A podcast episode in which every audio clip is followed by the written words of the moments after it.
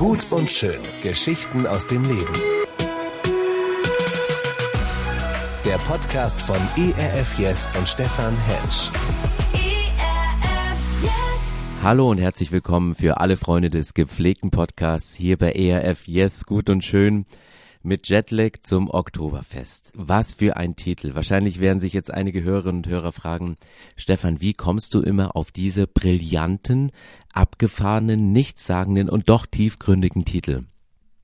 Ich muss ehrlich zugeben, der Titel stammt gar nicht, doch er stammt aus meiner Feder, aber er ist entstanden aus einem Schlagabtausch mit einem renommierten ERF Yes Moderator, der von einer Hochzeit zurückkam, also seiner eigenen, und feststellen musste, dass ihm der Jetlag doch noch ein bisschen im Nacken sitzt und wir hinterher waren, die Podcast-Reihe für den Monat Oktober hinzukriegen.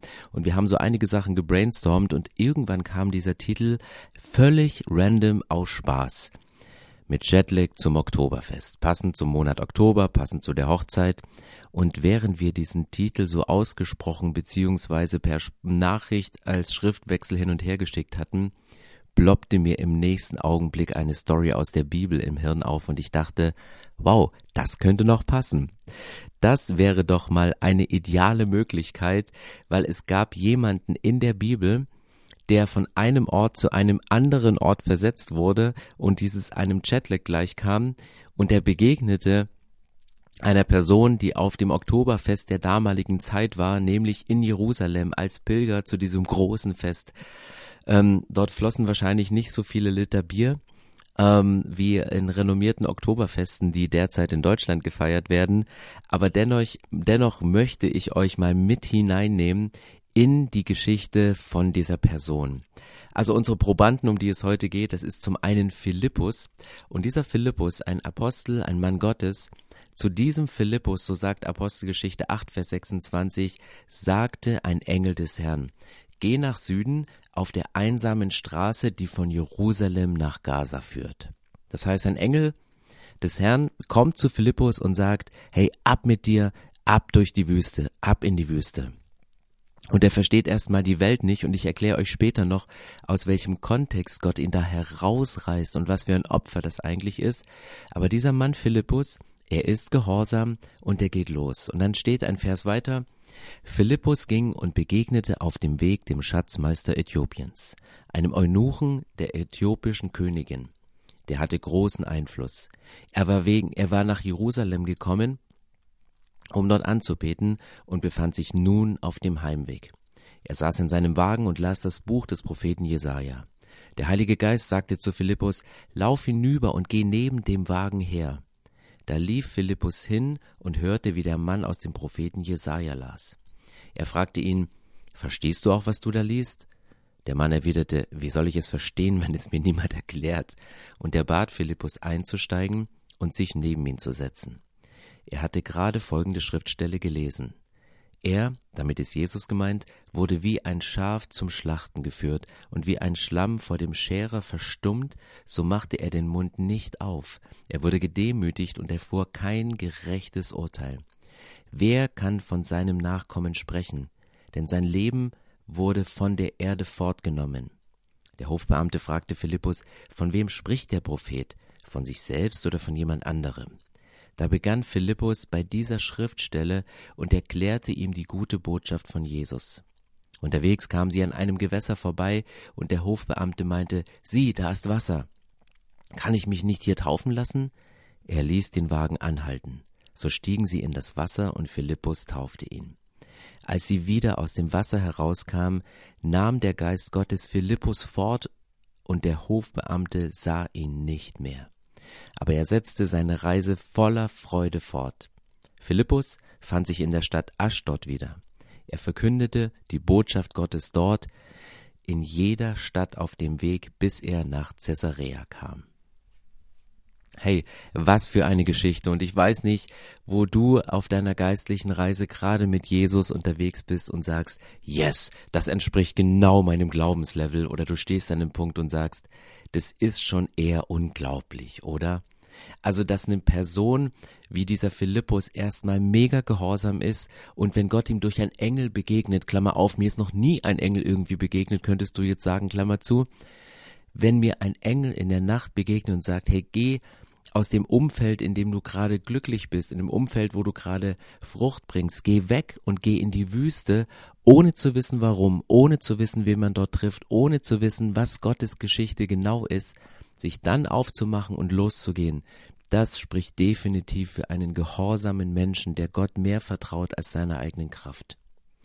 Und dann an einen Punkt zu kommen, wo er jemanden trifft, der gar nicht seiner Kultur entspricht, einem völlig Fremden, der andere religiöse Überzeugungen hat, jemand, der einem anderen Staat dient, jemand, der als Finanzbeamter über ein ganzes Land gesetzt ist, also einer prominenten Persönlichkeit, wo man vielleicht noch gewisse Berührungsängste hat und nicht weiß, kann ich mit der Person überhaupt über den Glauben sprechen? Darf ich denn ihm ein Zeugnis geben von dem, was es bei mir ausmacht und sich dann auf diese Person einzulassen, mit dieser Person ein Stück Weg zu gehen, eine Beziehung zu ihm aufzubauen und anzufangen, dieser Person von Jesus zu erzählen und nicht irgendwelche Geschichten, die man zum Einschlafen Kindern erzählt, sondern die zentrale Geschichte überhaupt, warum Jesus auf diese Erde gekommen ist, warum er zum Lamm Gottes wurde, das heißt ein Opfer wurde und sich selbst hat am Kreuz geopfert und schlachten lassen im wahrsten Sinne des Wortes, um Menschen ihre Schuld zu vergeben. All diese heiklen Themen, die wir heute vermeiden, wenn wir mit Menschen im Gespräch kommen und ihnen nur die gute und schöne Seite von Jesus erzählen, aber nicht auch die Leidensgeschichte, die der Preis dafür war, dass wir ein gutes und schönes Leben mit und für Jesus führen können. Dieser Mann Philippus, für mich ein Phänomen. Und dann endet diese Geschichte damit, dass dieser Philippus, nachdem er seinen Job getan hat und wirklich ans Ende gekommen ist und ähm, diesen Menschen an einem Punkt der Entscheidung geführt hat und er sich taufen ließ, dass er dann auf einmal von einem Punkt auf den anderen und ich nehme jetzt mal die Fachsprache von uns Pastoren, entrückt worden ist. Er wurde hinweggenommen. Auf Deutsch, er wurde von einem Ort zum anderen gebeamt. Stretcht das dein Glauben oder stärkt das dein Glauben und kommst du an den Punkt, wo du sagst, oh wow, das ist aber krass. Und ich möchte an der Stelle mal kurz eingehen auf Wunder in der Bibel. Und ich weiß nicht, vor ein paar Jahren gab es mal diese Jahreslosung, ich glaube, hilf meinem Unglauben. Und es gibt gewisse Dinge in meinem persönlichen Glauben, auch als Pastor, für die habe ich Glauben und für andere Dinge habe ich keinen Glauben. Und da fällt es mir mega schwer. Und da denke ich oft, wenn Menschen diese Geschichten erzählen, sag mal, warst du jetzt ein bisschen zu lange beim Oktoberfest? Hast du ein bisschen zu viel ähm, Maß Bier zu dir genommen, dass du mir jetzt diese Geschichten erzählst. War das wirklich so oder hast du dir das gerade ausgedacht? Und mir fällt es manchmal mega schwer und die Schnittstelle zwischen Glauben und Unglauben, die ist oft so, liegt oft so nah beieinander. Und ich sag so gern diesen Satz, Zweifel ist die Schnittstelle zwischen Glaube und Unglaube. Und es stimmt. Zweifel ist die Schnittstelle zwischen Glaube und Unglaube. Wenn du mal in die Bibel reinschaust, was da für Wunder normal sind, da ist die Rede von Totenauferweckung. Es gibt Heilungswunder. Es gibt das Beamen des Philippus, der von einer Stelle zum anderen Ort gebeamt wurde. Im Alten Testament in Josua steht die Stelle, dass die Zeit angehalten wurde durch Gott, um einen Kampf zu verlängern, damit sein Volk den Sieg wirklich durchziehen konnte in dem Kampf. Sonne stehe still zu Gibea, das ist die Stelle, um die es geht das Rote Meer, welches geteilt wurde, dass du ein, ein, ein finanzielles Wunder findest, in dem Menschen ein Goldstück im Fischmund gefunden haben. Du findest Versorgungswunder bei der Witwe, wo Gott Mehl und Öl ver, vermehrt, dass die Stadtmauer von Jericho gefallen ist und du findest das Versöhnungswunder von Josef und seinen Brüdern. Und vielleicht sagst du jetzt nach dem Level deines Glaubens, ja, so ein Versöhnungswunder, das ist ja easy. Das kann ja jeder, das ist ja nur zwischenmenschlich. Man muss sich einfach nur vertragen, oder? Eltern, Kinder, Geschwister untereinander, du mit deinen Großeltern, du mit deinen eigenen Kindern, das ist ja easy. Andere sagen, hey, ein Versöhnungswunder, das ist für mich viel krasser. Das liegt für mich so viel weiter weg als ein Versorgungswunder, weil ich habe schon so viele Versorgungswunder erlebt. Und vielleicht kommst du an deinem Punkt, an deine Grenze, wo du sagst, hey, ich, ich, ich glaube ja schon, aber Gott hilf meinem Unglauben, weil das mit der Totenauferweckung, das kann ich bei besten Willen nicht glauben. Sorry, es tut mir leid. Ähm, ein, ein Wunder, dass Menschen gebeamt werden. Hey, sorry, das geht einfach nicht. Und ich habe vor kurzem eine Geschichte gehört den mir ein Freund von mir erzählte, dessen Schwester bei Ärzte ohne Grenzen arbeitet. Und es war genauso eine Geschichte, von der ich sagen würde, ich traue Gott hundertprozentig zu, dass diese Geschichte stimmt, und dennoch stehe ich da mit meinem Zweifel an dieser Schnittstelle zwischen Glauben und Unglauben. Er hat erzählt, dass eine Frau von Gott den, Beruf, den Ruf bekommt, mit Ärzte ohne Grenzen in ein Land zu gehen. Und sie hat gesagt, ich bin gehorsam und ich tue das. Und Gott hat ihr gesagt, geh auf den Flughafen.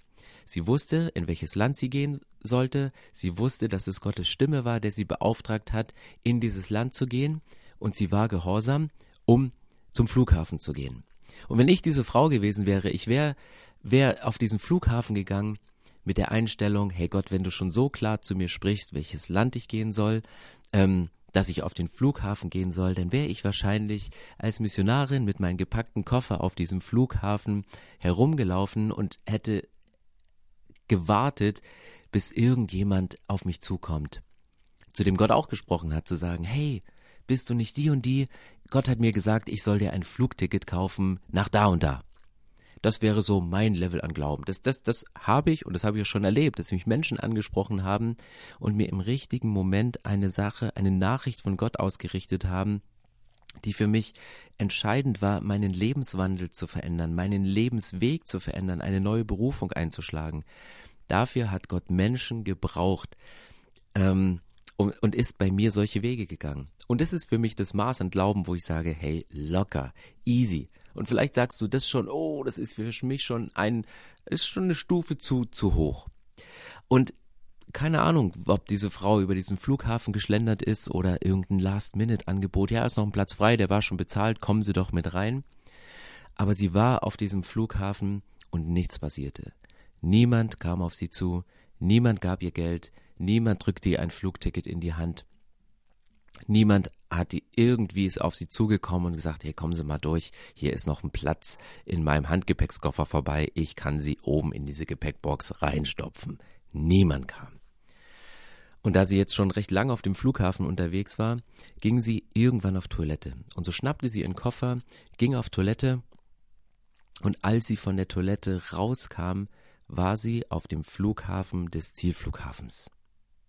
Und jetzt sagst du, hey, das geht doch nicht. Und ich denke so, geht das?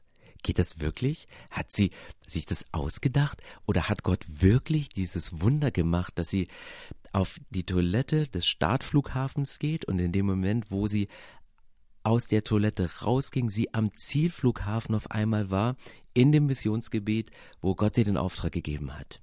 Und ich bin an dem Punkt, wo ich sage, ich traue das Gott zu.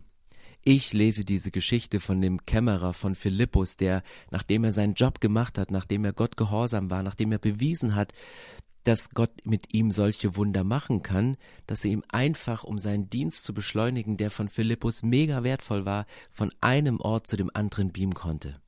Ich selbst habe es noch nicht erlebt. Und ich selbst wäre wahrscheinlich auch ein bisschen überfordert damit, wenn ich auf eine Toilette gehe und auf einem anderen Flughafen wieder rauskäme. Manchmal wäre es schön, um sich nicht ähm, die Stunden im Flugzeug mit irgendwelchen sinnlosen Filmen ähm, um die Ohren zu schlagen. Aber ich denke, wow, krass.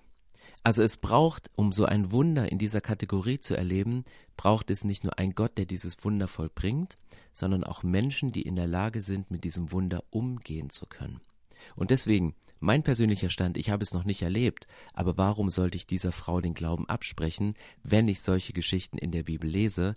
Und warum sollte ich es Gott nicht zutrauen, dass er auf diese Art und Weise mit Menschen, die diesen Glauben haben und das Vertrauen, dass sie nicht irre werden an solchen Geschichten, warum sollte Gott mit ihnen nicht so ungewöhnliche Wege gehen, wie in diesem Fall mal eine Flugstrecke zeitlich und finanziell einfach abzukürzen?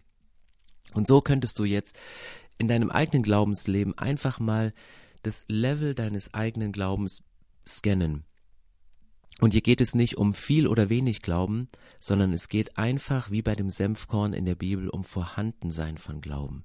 Hast du den Glauben oder hast du ihn in dem Moment nicht? Und Gott macht niemand einem Vorwurf, wenn er gewissen Glauben hat für die Sache nicht, für eine Sache er nicht hat, macht Gott einem nicht den Vorwurf, sondern sagt, hey komm, lass uns auf deinem Level den nächsten Schritt gehen. Und deswegen, Zweifel ist die Schnittstelle zwischen Glaube und Unglaube. Und vielleicht löst bei dir diese Geschichte oder andere Geschichten, die ich vorher erzählt habe, wie die Teilung vom Roten Meer, finanzielle Versorgung durch Goldstück im, im Mund eines Fisches oder Versorgungswunder von Mehl und Öl bei der Witwe. Vielleicht lösen diese Geschichten bei dir Unglauben aus, weil du denkst, das würde ich auch mehr gerne erleben und ich hab's noch nicht erlebt. Oder es löst Glaube bei dir aus. Aber wenn Zweifel die Schnittstelle ist zwischen Glaube und Unglauben, dann lasst uns durch Geschichten, die wir mit Gott erlebt haben und die wir miteinander teilen, lasst uns diese Geschichten ähm, erzählen, damit der Glaube des anderen wächst und wir uns gegenseitig in unserem Glauben anspornen, Dinge zu erleben, die größer sind als das, was wir bereits erlebt haben. Deswegen mit Jetlag zum Oktoberfest. Es gibt, glaube ich, keinen passenderen Titel für diesen Podcast. Und keine Ahnung, ob Philippus einen Jetlag hatte, nachdem er von Ort A zu Ort B gebeamt wurde. Was auf jeden Fall passiert ist, dass ähm, der Kämmerer mit einem völlig veränderten Leben zurückkam, nachdem er von dem großen Fest aus Jerusalem zurückgeritten ist in seine Heimatstadt, der eigentlich alle religiösen Riten kannte, diese auch eingehalten hat und als Pilger genau wusste, wie er sich wie zu verhalten hatte. Dennoch sagt Gott, hey, mir geht's nicht darum, dass du dich richtig verhältst, dass du gewisse Normen und Riten und Traditionen einhältst, sondern mir geht's darum, dass du mit mir in einer lebendigen Beziehung lebst. Und diese lebendige Beziehung, die hat Jesaja, äh, Jesaja, hat Jesaja erklärt in dem Buch, was er geschrieben hat, und Philippus hat sie ihm nochmal ausgelegt, dass um die Beziehung zu dem lebendigen Gott wiederherzustellen, eine Brücke hergestellt werden muss, ein Opfer gebracht werden musste, so wie bei religiösen Festen im Alten Testament immer wieder Opfer gebracht werden mussten, um Schuld zu sühnen vor Gott, indem man Tauben oder Rinder oder Schafe oder makellose Kälber gebracht hat, die sterben mussten. Und die Bibel sagt, dass Jesus als das unfehlbare Lamm, ein Lamm, was keinen Fehler hatte, und damals wurden, bevor Tiere geopfert wurden, wurden die Tiere auf Makellosigkeit untersucht, und wenn da irgendein Schaf nur eine Warze hinterm Ohr hatte, wurde es aussortiert. Und über Jesus wird gesagt, dass er dieses einmalige und einzige und vollkommene Opfer ist, dieses Lamm Gottes, was geopfert wird. Und Jesus, der geht ans Kreuz, ohne zu mucken, wie ein Schaf ist, was stumm ist vor den Leuten, die die Wolle abscheren, so sagt die Bibel hier in Jesaja, in diesem Zitat in der Apostelgeschichte aus Jesaja. Jesus war demütig und er sagte, ich weiß, für wen ich mich hier gerade opfere. Und er hat mein Gesicht vor Augen. Der hat meinen Namen in seine Handfläche hineingeschrieben. Er wusste, hey, jede Person, die jetzt diesen Podcast hört, für diese Person sagt Jesus, hey, bin ich ans Kreuz gegangen, bin ich gestorben. Und ich halte meinen Mund. Ich ertrage den Schmerz still, weil ich dich so sehr liebe und weil ich dich über alles liebe. Und damit diese Botschaft an die Menschen kommt, machen die einen Podcast, um diese Geschichte zu erzählen, und andere Menschen lassen sich gebrauchen wie Philippus und gehen von einem Punkt zum anderen und erzählen einzelnen Menschen von dieser Liebe von Jesus. Und wisst ihr, was mich an diesem Philippus so mega fasziniert? Das ist noch nicht das Größte, was mich an ihm fasziniert, ist nicht diese Beam-Story, nachdem er seinen Job gemacht hat, sondern die ganze Geschichte, die vorher passiert ist. Wenn man sich den Kontext anschaut, in dem diese Geschichte steht, und das ist Apostelgeschichte 8, stellt man auf einmal fest, dass, ähm, ich lese mal den ersten Vers vor von Apostelgeschichte 8, Vers 1, da steht, mit diesem Tag setzte eine große Welle der Verfolgung ein, von der die ganze Gemeinde in Jerusalem erfasst wurde, und außer den Aposteln flohen alle Gläubigen nach Judäa und Samarien. Der Auslöser für diese Geschichte, der, das Intro von dieser Story, ist eine Verfolgungssituation. Saulus, den wir später als Paulus kennen, der zu einem Mega-Missionar wird, und das ist nochmal einen ganz anderen Podcast wert. Aber dieser Saulus, der er war wütend, er staubte, schnaubte vor Wut und und hat in Jerusalem so richtig einen Hass auf die Christen angezettelt und hat diesen Hass auf die Christen so geschürt, dass sie ausgerottet wurden, dass sie Leute getötet haben, dass Johannes der Täufer getötet wurde und die Leute hatten Gefallen dran. Und es setzte eine erste Christenverfolgung ein in diesem Moment. Und alle flohen und nicht nur die Christen, sondern selbst die Apostel, die am meisten davon überzeugt waren, die mit Jesus unterwegs waren, die flohen nach Judäa und Samarien, Hauptsache weg von Jerusalem, Hauptsache ins Umland, Hauptsache dorthin, wo wir sicher sind. Und dann geht's weiter hier im Vers, da steht doch die Gläubigen, die aus Jerusalem geflohen waren, zogen umher und verkündeten die Botschaft von Jesus. Das heißt, der Grund, warum sie verfolgt wurden, der wurde in ihrem Mund nur noch stärker. Der Grund, warum sie geflohen sind, den haben sie nur noch mehr gehighlightet, haben nur noch mehr davon erzählt. Und sie erzählten in jeder Stadt, wo sie unterwegs waren, in jeder Stadt, in der sie die Weg auf ihrem Fluchtweg, auf ihrer Fluchtlinie waren, erzählten sie die Botschaft von Jesus. Philippus ging in die Stadt Samaria und erzählten den Bewohnern von Christus. Die Menge hörte ihm bereitwillig zu, und sie sahen auch die Wunder, die er tat. Viele böse Geister wurden ausgetrieben und fuhren mit lautem Geschrei aus. Außerdem wurden viele Menschen geheilt, die gelähmt oder verkrüppelt gewesen waren. Darüber herrschte große Freude in der Stadt. Das war Apostelgeschichte 4, äh 8, Vers 4 bis 8. Hey, was steht hier? Hier steht, aus dieser bedrückten Verfolgungssituation wo alle gesagt haben, oh, das, wir hoffen, dass uns sowas nie passiert und wir versuchen alles zu vermeiden, als Christen nie in eine solche Situation zu kommen.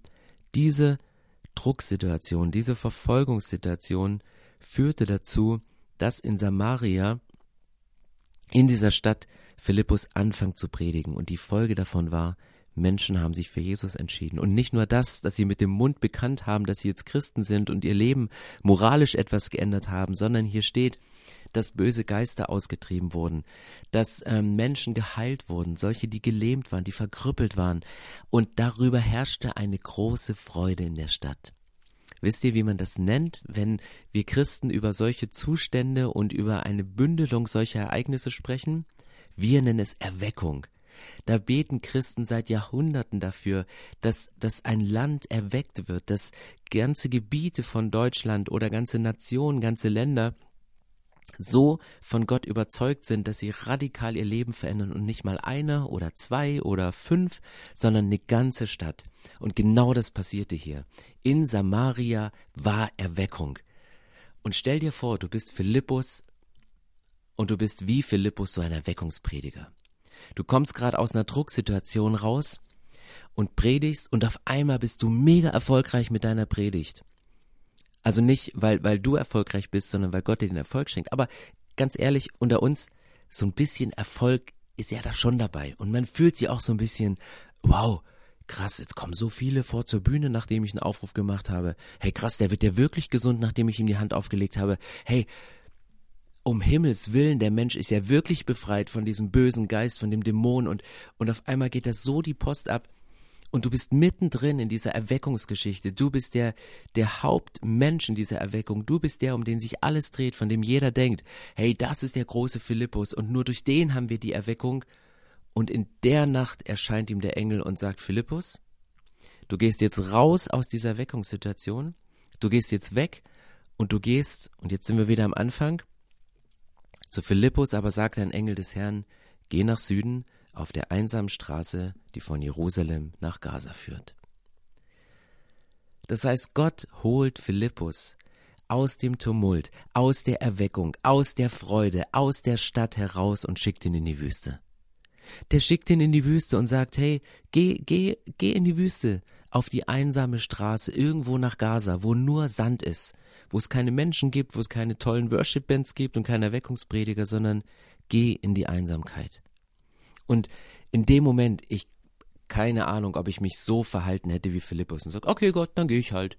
Stadt geht mir eh auf die Nerven mit der Erweckung, oh, ist mir alles viel zu viel und aber Gott entkoppelt hier zum einen menschliches Wirken und sein Wirken und sagt, eine Erweckung ist nie von Menschen abhängig, obwohl Menschen ganz oft Werkzeuge sind, die Gott benutzt, um eine Erweckung herbeizuführen.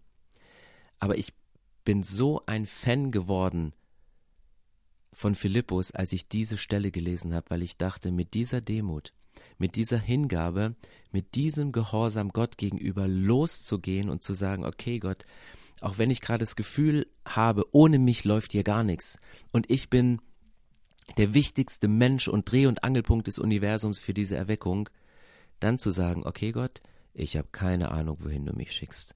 Ich weiß, es ist Wüste. Ich weiß, es wird ruhig. Ich weiß, es wird mega einsam und dennoch bin ich bereit zu gehen.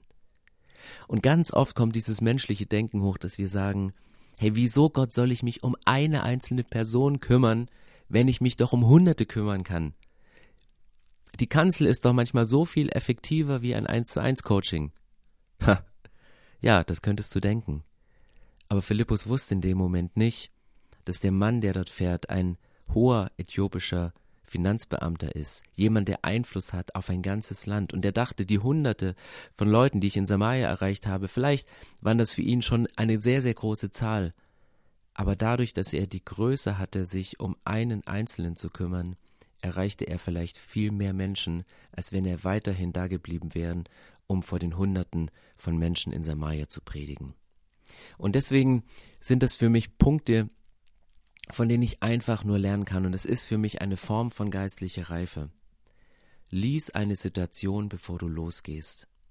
Lies eine Situation, bevor du losgehst. Be bevor du irgendwie in Aktion gehst, lies und versuche herauszuspüren, was will der Heilige Geist jetzt von mir? Was ist die Stimme Gottes in dem Ganzen? Philippus, das muss man sagen, Apostelgeschichte 8, Vers 25, Philippus, der war treu in seinem Dienst. Er predigte in Samarien und diese Treue im Kleinen, die führte zu dieser großen Erweckung.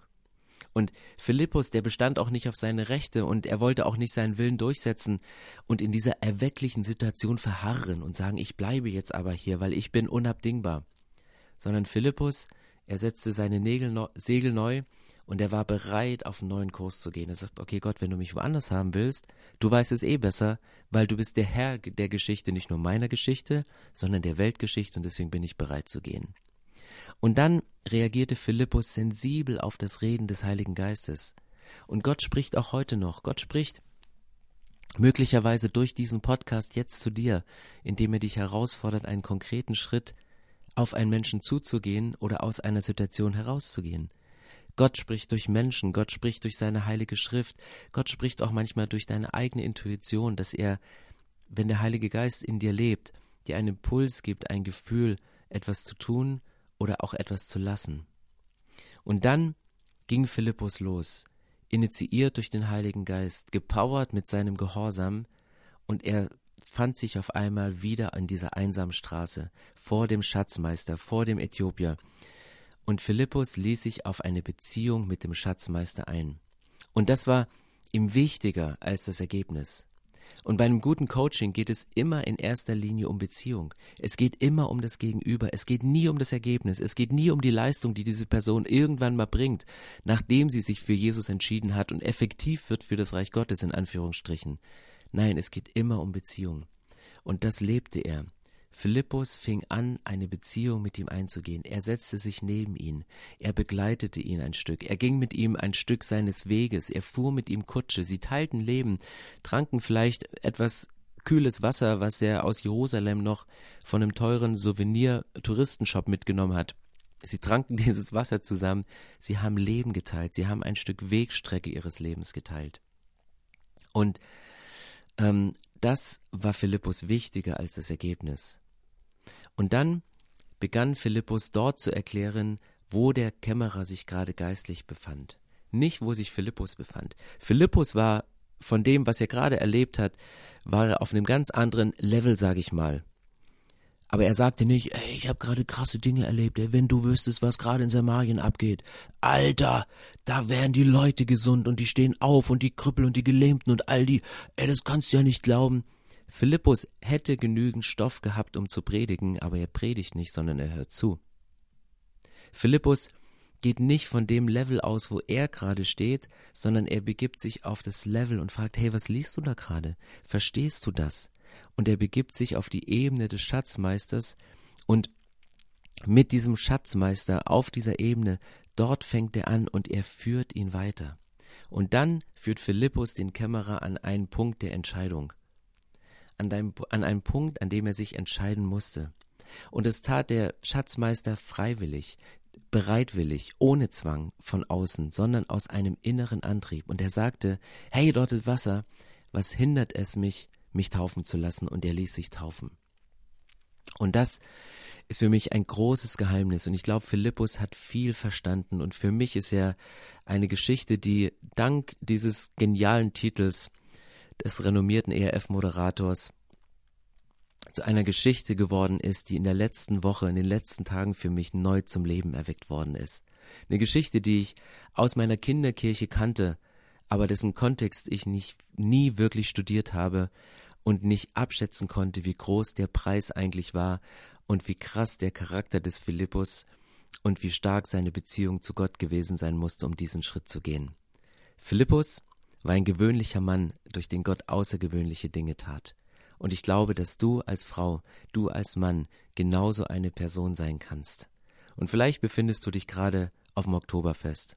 Vielleicht hast du gerade einen Jetlag, weil du zu schnell von einer Stelle zur anderen gegangen bist oder gerade so beschäftigt bist, dass du alle deine Termine nicht unterbekommst. Vielleicht kämpfst du auch gerade damit, dass du nicht unerfolgreich bist, sondern sehr erfolgreich bist, aber das Ganze wächst dir über den Kopf und du hörst diese Stimme des Heiligen Geistes und Gott sagt, hey, geh raus, geh an den einsamen Ort, geh an eine Stelle. Blick weg von der Masse, sondern kümmere dich um eine einzelne Person. Geh hin. Dann wünsche ich dir, und dafür möchte ich gleich beten, dass Gott dir den Mut gibt, im Gehorsam diese Dinge zu tun, dass du spürst, dass sein Heiliger Geist in dir wirkt und dass er durch dich wirken kann.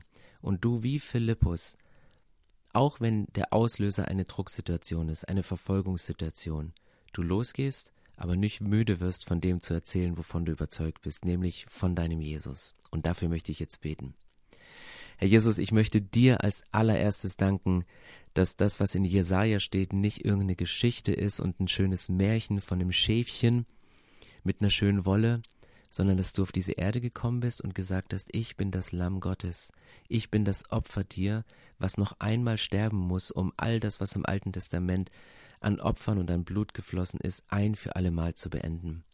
Jesus, danke, dass wir nicht mehr diese Opfer bringen müssen, sondern dass wir einfach nur zu dir kommen müssen und dir als dem Opfer Gottes danken dürfen, um mit einer Beziehung zu Gott treten können.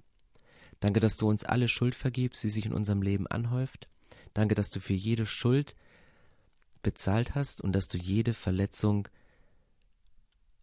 gestorben bist und in der Lage bist, jede Verletzung, ob sie an Geist, Seele oder Körper ist, zu heilen. Ich danke dir, dass wir mit dir leben können und dass wir aus der Beziehung mit dir unseren Platz in dieser Welt finden. Und ich bitte dich für alle Hörerinnen und Hörer, die jetzt mega motiviert sind, ihren Glauben auf ein neues Level zu bringen, dem zu glauben, was vielleicht unglaublich scheint in der Bibel, aber was in der Bibel beschrieben ist, um dahin zuzugehen. Gott, ich bitte dich für alle Hörerinnen und Hörer, die sagen, hey, Philippus ist für mich zu einem neuen Vorbild geworden. Ich möchte genauso gehorsam sein wie er. Ich möchte mich nicht unterkriegen lassen von Verfolgungs- und Drucksituationen, sondern erst recht meinen Mund aufmachen und von dir zu erzählen. Ich möchte nicht immer nur die Stories von mir erzählen, was ich gerade erfolgreiches erlebe, sondern ich möchte erzählen, und zuhören, was Menschen erleben. Und ich möchte dort anfangen, wo diese Menschen stehen, um sie dorthin zu führen, wo du sie haben möchtest. Jesus, ich danke dir, dass wir nicht alleine unterwegs sind auf dieser Erde, sondern mit dir. Und wenn wir mit dir unterwegs sind, dann kannst du uns begleiten bei unserem Spaziergang, wenn wir Schritt für Schritt vorwärts gehen, und du kannst uns genauso auch von einem Ort an den anderen beamen. Und ich danke dir, Gott, dass dein deinem Glauben und dem Glauben an dich keine Grenzen gesetzt sind, dass deiner Größe keine Grenze gesetzt ist und du Naturgesetze außer Kraft setzen kannst, weil du als Schöpfer sie auch in Kraft gesetzt hast und eingesetzt hast. Ich danke dir, Gott, dass es dich gibt und ich danke dir, dass wir in einer Beziehung mit dir leben dürfen. Amen. Gut und schön. Geschichten aus dem Leben der Podcast von ERF Yes und Stefan Hensch. ERF Yes. Mehr Infos und Podcasts gibt's auf erfyes.de.